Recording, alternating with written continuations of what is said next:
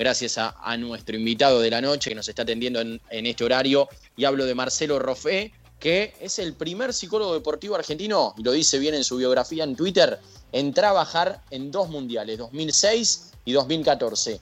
Con la selección argentina primero en 2006 y en 2014 con Colombia. Marcelo, bienvenido a Ataque Futbolero. Ian Tandey te saluda, ¿cómo te va? ¿Cómo estás? Un gusto para vos, para la mesa y para la audiencia.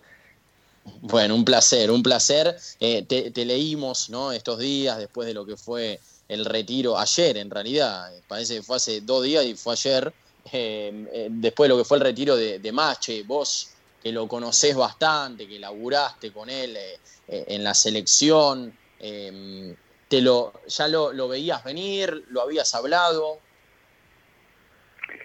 No, a ver, yo ahora tengo una, relación de, amigos, entre comillas, de, mm. de preguntarnos cada tanto cómo está el otro y de saludarnos.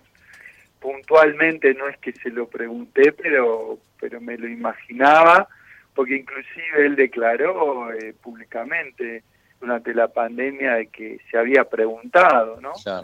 Eh, sobre el tema del retiro. Bueno, la pandemia retiró a varios jugadores, entre ellos a la Gata Fernández, a Gonzalo Rodríguez, y, bueno, eh, tal vez, bueno, Zabaleta sí, pero Zabaleta no fue en la pandemia, Zabaleta que también me considero un, amigo de él y que tienen algo en común con Mache, los dos cuando tenían 15 años yo los conocí en las selecciones juveniles de Peckerman y a los dos le decían el viejo o el abuelo porque tenían cabeza de, tipos de 30 años, ya a los 15. O sea, que eran dos líderes eh, silenciosos eh, y absolutos ya a edad temprana.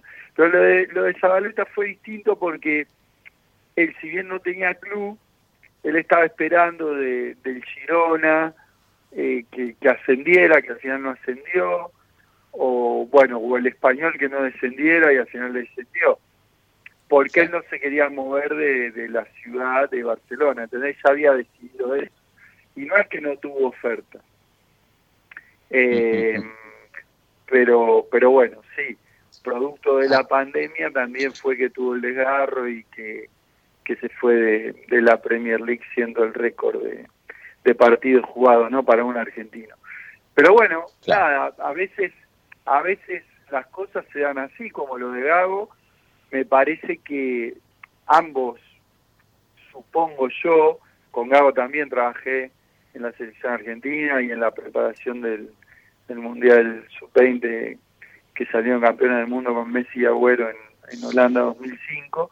Me parece que, que ellos lo venían elaborando, pero obviamente que se elige y por ahí no se elige el, el día, el mejor partido o el mejor resultado, se da. O sea, son sensaciones que, que el futbolista son muy íntimas, muy personales y hay que respetarlas, ¿no? Porque por ahí algunos lo criticaban, ¿por qué no llegó al 15 de diciembre? Porque, bueno, él lo explicó muy bien, más Se lo sintió.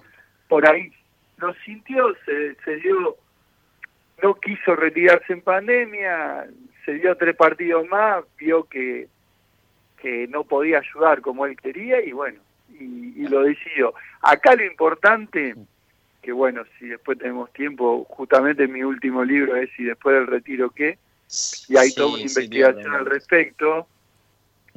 Bueno, eh, solamente el 20% se retira en CAN, o sea, por decisión propia. Entonces, eso es lo más importante, me parece. Sí, sí, ya nos vamos a meter con tus libros, pues tenés eh, entre 15 y 16, no sé si ahora ya este es el 16, pero ya nos vas a contar un poco más. Ahora, dijiste algo interesante, fueron varios los que se retiraron ahora eh, con esto de la pandemia de por medio. ¿Crees mm. que el estar encerrado eh, lo hizo que varios jugadores lo piensen más todavía y capaz antes con la vorágine, el día a día de entrenar, ir a jugar, por más que está bien, a los 30 y pico, ¿viste? Algunos pasan los 40, pero promedio 35, 36 se van retirando la mayoría. Eh, capaz decían, bueno, tiro un año más, tiro un año más, pero el estar encerrado varios meses eh, capaz trajo ¿no? este, estos resultados o estas decisiones de decir, bueno, me retiro y a eso te quiero agregar algo más. ¿Crees que van a ser más todavía los jugadores que, que se van a retirar, por lo menos hablando del ámbito local, ¿no? del fútbol argentino? Bueno, empiezo atrás para adelante. Eh, nacimientos y muertes en la vida y todo el tiempo. Y esto es mm. lo mismo, jugadores que llegan a primera y jugadores que se retiran son los ciclos naturales, digamos, ¿no? Eh, nosotros durante todo esto que estamos viviendo, que cambió el mundo, porque este virus maldito cambió la humanidad, cambió el mundo, ya no seremos los mismos, digamos, homologamos todos los sentimientos y sensaciones y pensamientos que tiene un futbolista, inclusive hicimos investigaciones, con un retiro transitorio y con una lesión grave, o sea, eh, sensaciones angustiosas, pensamientos negativos, eh, hasta depresiones, exceso de ansiedad, insomnio. Eh, bueno, todo esto vos lo vivís cuando te retirás y cuando te lesionás gravemente. Bueno, la pandemia te confrontó con eso en algo que hacía 100 años que la humanidad no, no vivía. Entonces, en ese sentido, parar la pelota y pensar y estar más con la familia y descubrir otras cosas, como nos pasó a todos, como vos bien decís, te pudo haber eh, ayudado a acelerar algún tipo de decisión y sin olvidarte también que si vos parás un Fórmula 1 seis meses, después lo querés arrancar y el motor no, no, suena igual. Imagínate un auto que es una máquina, un ser humano, más todavía. ¿No? Sí, y eh, cuanto más años tenés, también cuesta más. Exactamente. Entonces yo creo que siempre pienso en los fenómenos como multicausales, no como... Entonces dentro de esa multicausalidad creo que, que entra todo, que hay ciclos, que hay desgaste, que hay cansancio, que también alguno me decía, y el fútbol argentino enloquece a cualquiera. Yo no sé, pero pero bueno, creo que es una sumatoria de varios factores que, bueno, cada jugador tendrá que explicar en su subjetividad. Claro. Marcelo, contanos un poquito, ¿no? Porque hiciste un montón de libros, recién mencionabas eh, este que es muy interesante, ¿no? Y después del retiro, ¿qué? Em, ¿Qué mm. viene, ¿no? Después del retiro, ¿no? Seguramente te ha explicado en el libro, pero em, adelantándole también un poquito a la gente que todavía no lo compró, mismo también podés contarnos por dónde se puede conseguir. Sí, cómo no, cómo no. Mira, eh, te digo esto porque después me olvido, porque por ahí la gente de paso puede ayudar a la editorial que no es potente de las, digamos, de las pioneras, sino es una editorial familiar que con toda esta pandemia necesita, digamos, que, de alguna manera le compren los libros por, para sobrevivir. Eh, se llama lugareditorial.com.ar en la página web y ahí lo pueden comprar eh, en papel físico que te lo llevan a, tu casa o lo pueden comprar en línea, o sea, no es ebook, pero es como si fuera ebook, o sea, y es más barato, lo podés comprar. Bueno, hay varias alternativas. Exactamente. Y después está la película del retiro, o sea, ah, lo, lo, presentamos, claro, lo presenta eso en mi canal de, de YouTube, que es Rofe Videos, lo presentamos en, en tres lugares, en mi ex colegio, en el Nacional Buenos Aires, mi colegio secundario, lo presentamos donde empecé en Ferro hace 25 años y donde estoy ahora en Lanús, en los tres lugares. Bueno, y hay 50 testimonios de esa película que está en YouTube, que se llama eh, Resiliencia en el Deporte, la película Retiro Deportivo. Así que ahí también la, pueden buscar y, por ejemplo, empieza con un testimonio de Roberto Batión, que vino desde Santa Fe a la presentación, diciendo, yo hace tres años que me retiré y todavía no tengo trabajo. Y es un muchacho muy preparado, que hizo muy buena carrera, que jugó en Grecia, que jugó en Independiente, que jugó en Banfield, que jugó en Unión y que estudió marketing en una universidad, en la de Palermo. O sea que eso para confrontar lo difícil que es digamos, reinsertarse, ¿no? Después te tiro, si querés, algunos algunos números que, arrojó la investigación que tiene sí, por favor, 130 testimonios. Sí, es, es interesante esto, esto, esto que decís, Marcelo, sí, dale. Primero, eh, para la Asociación de Futbolistas Profesionales Europea, en una investigación que hicieron en 2016, el 35% de los futbolistas retirados sufre depresión y el 20, 28% problemas con el alcohol. O sea, ahí tenés dos, dos datos muy fuertes, ¿no? O sea, uno de cada tres, eh, ponele para los dos casos, sufre o depresión o problema con el alcohol o ambas. ¿sí? Después, otro dato interesante es que el 70% de, las personas que entrevistamos, porque entrevistamos 130 mayoría futbolistas retirados o que se están por retirar, pero también está, por ejemplo, la tiradora Fernanda Russo, que es la mejor tiradora de tiro deportivo del país, que tiene 20 años, el campeón de motocross Darío Arco, hay rugby, o sea, no hay solo futbolistas. Bueno, el, el 70% quiso o quiere reinsertarse en el deporte en el que está o estuvo. O sea, un, dato altísimo porque los porcentajes son mínimos de reinserción, entre el 1 y el 5%, ¿no? Como periodista, entrenador, eh, preparador físico, representante, etcétera. Después, a partir de los 30 años el futbolista empieza a pensar en el retiro. Muchos antes no lo pensaron. Después, dos de cada diez nada más pidieron ayuda o piden ayuda para elaborar este luto, este duelo, ¿no? Dos de cada diez nada más. Dos y acá viene otro ah, dato. Dos, o sea, el 20%. Y acá viene otro dato duro que marca también nuestra realidad como país. Tres de cada diez, o sea, el 30% terminó el colegio secundario de primera A, primera B y B metropolitana. Mientras que en España e Italia, que terminaron eh, la educación media, 8 de cada 10, el 80%. Una diferencia. Y el 15% está en una universidad en Europa, mientras que acá los contás con los dedos. No hay ningún recibido en el fútbol argentino, ninguno en la Vos, vos decís que no hay eh, ninguno que, esté, de, que esté de universidad, De universidad, claro. Creo que mm. el único que tiene un título, corregime, investigalo y después Pancho es Auche, que es preparador físico. Auche. Auche, preparador ¿Quién físico. me decía? No, que, que Pancho Cerro, Francisco Cerro, me parece que está recibido de abogado. Estaba en quinto año hasta donde yo sabía, ah, ¿eh? no sé si se recibió, pero bueno, puede ser que esté cerca. Sí, sí, con, los dedos. Ezequiel Piovi, Ezequiel Piovi, que ahora eh, se fue bueno de Arsenal a Liga de Quito, estaba también en el último año de kinesiología. Eh, bueno, después Trapito Vera, que estaba en la B Metro, que fue un nuevo histórico de Platense, contador y, algún otro muchacho, bueno, Bojanich, eh, que es kinesiólogo, pero está en, la B. Claro.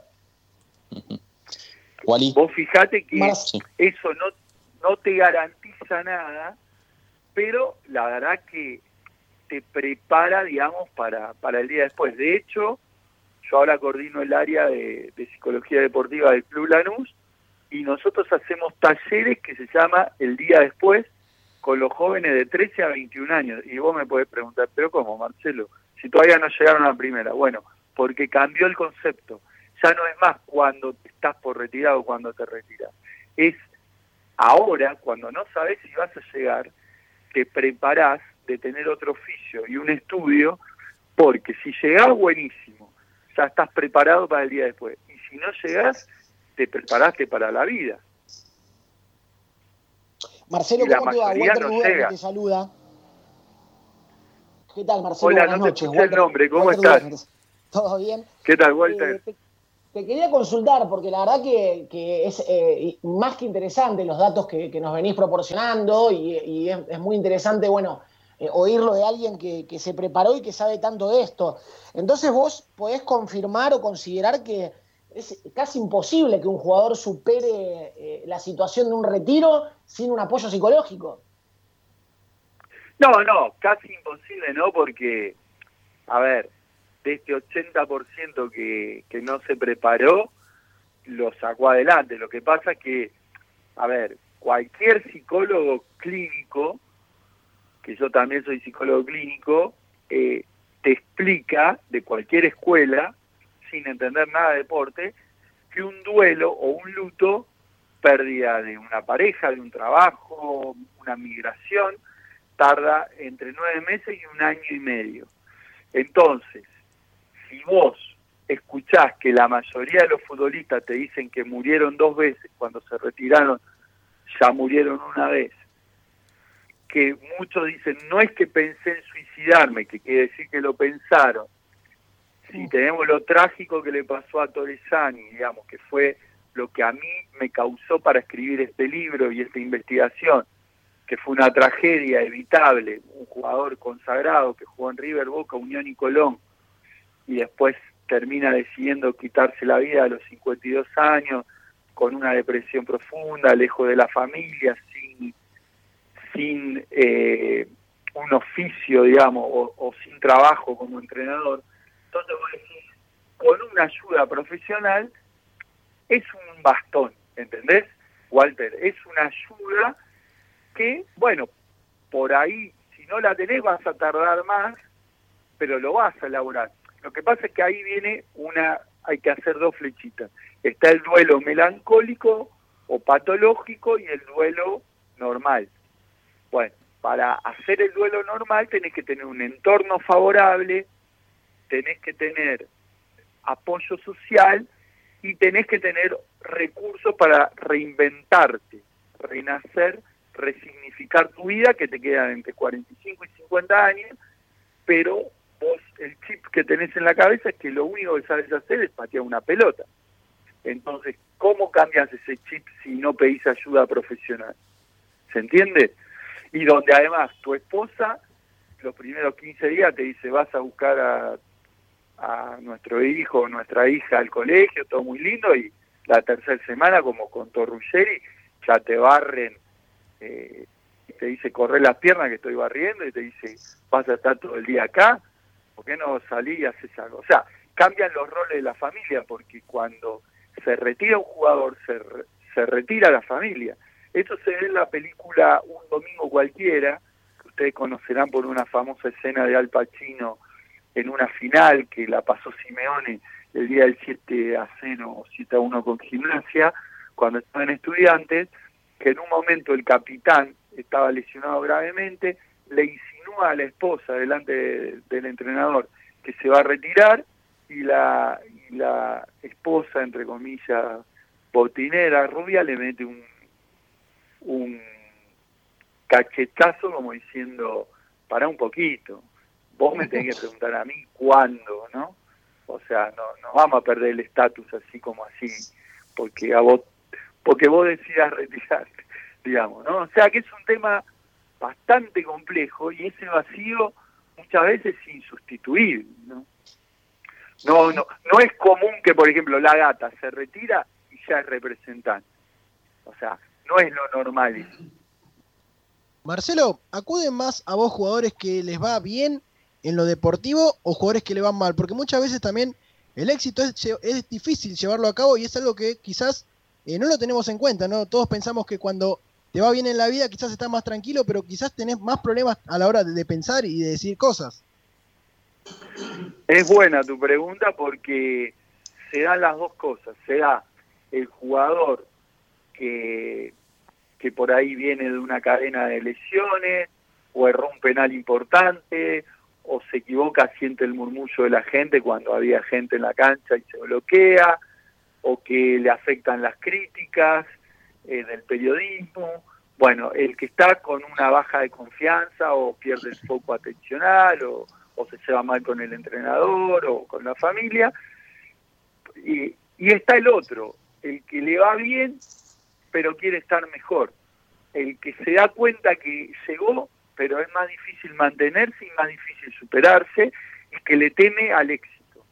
O sea, y que se da cuenta que tiene que tener más recursos para, para sostenerse. O sea, que llegó y, y es muy difícil, que no llega cualquiera, pero que con eso no alcanza.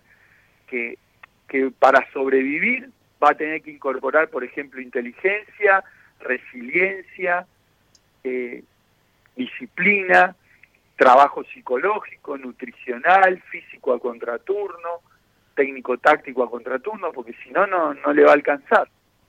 Mm. Marcelo, justo acá me agrega Nico Barg, eh, especialista en marketing uh, deportivo. Nico Barg. te manda saludos, te manda saludos. Dice no que la importancia de, la marca personal, ¿no? De los jugadores, eh, ir construyendo esa marca personal, ¿no? En las redes sociales, no solo para el presente, sino también para el futuro. El que tiene esa base sólida eh, le puede llegar a, servir y mucho de, acá en adelante. Em, te quiero preguntar por último, bueno. Em, Totalmente, pará, déjame decirle algo. Sí, dale, dale. Eh, bueno, él es un eh, licenciado en marketing y nos conocemos hace mucho. Y bueno, un buen ejemplo, así como ponía a la gata de ejemplo de una cosa, pongo a Mascherano de ejemplo de otra. Él, casualmente o no, hacía una semana que había presentado públicamente su emprendimiento de formación de niños y jóvenes en Lincoln, que, que yo lo felicité por Twitter y le puse qué bueno que invierta en el país y qué bueno, sin saber todo lo que pasó ayer, ¿no? Qué bueno que, un líder como él, verdadero, eh, ya esté preparado para el día después, le puse. Podés buscar el Twitter porque está. Eh, y bueno, es eso, él ya tiene una marca y, y bueno, tenés otro respaldo, así como el arquero es el puesto más difícil del fútbol porque atrás está la red y los fotógrafos. Eh, el 5 tiene atrás al 6, el 6 tiene atrás al 2 y el 2 tiene atrás al arquero. Bueno, cuando vos tenés a alguien atrás, cuando te equivocás, eh, jugás más tranquilo. Bueno, cuando vos tenés atrás ya un proyecto, una marca, y sabés qué vas a hacer de tu vida, eh, jugás los últimos años más tranquilos y disfrutás más. Y déjame contarte un ejemplo muy cortito. Una vez vino al consultorio un delantero que tenía 96 goles y no podía llegar al gol 100.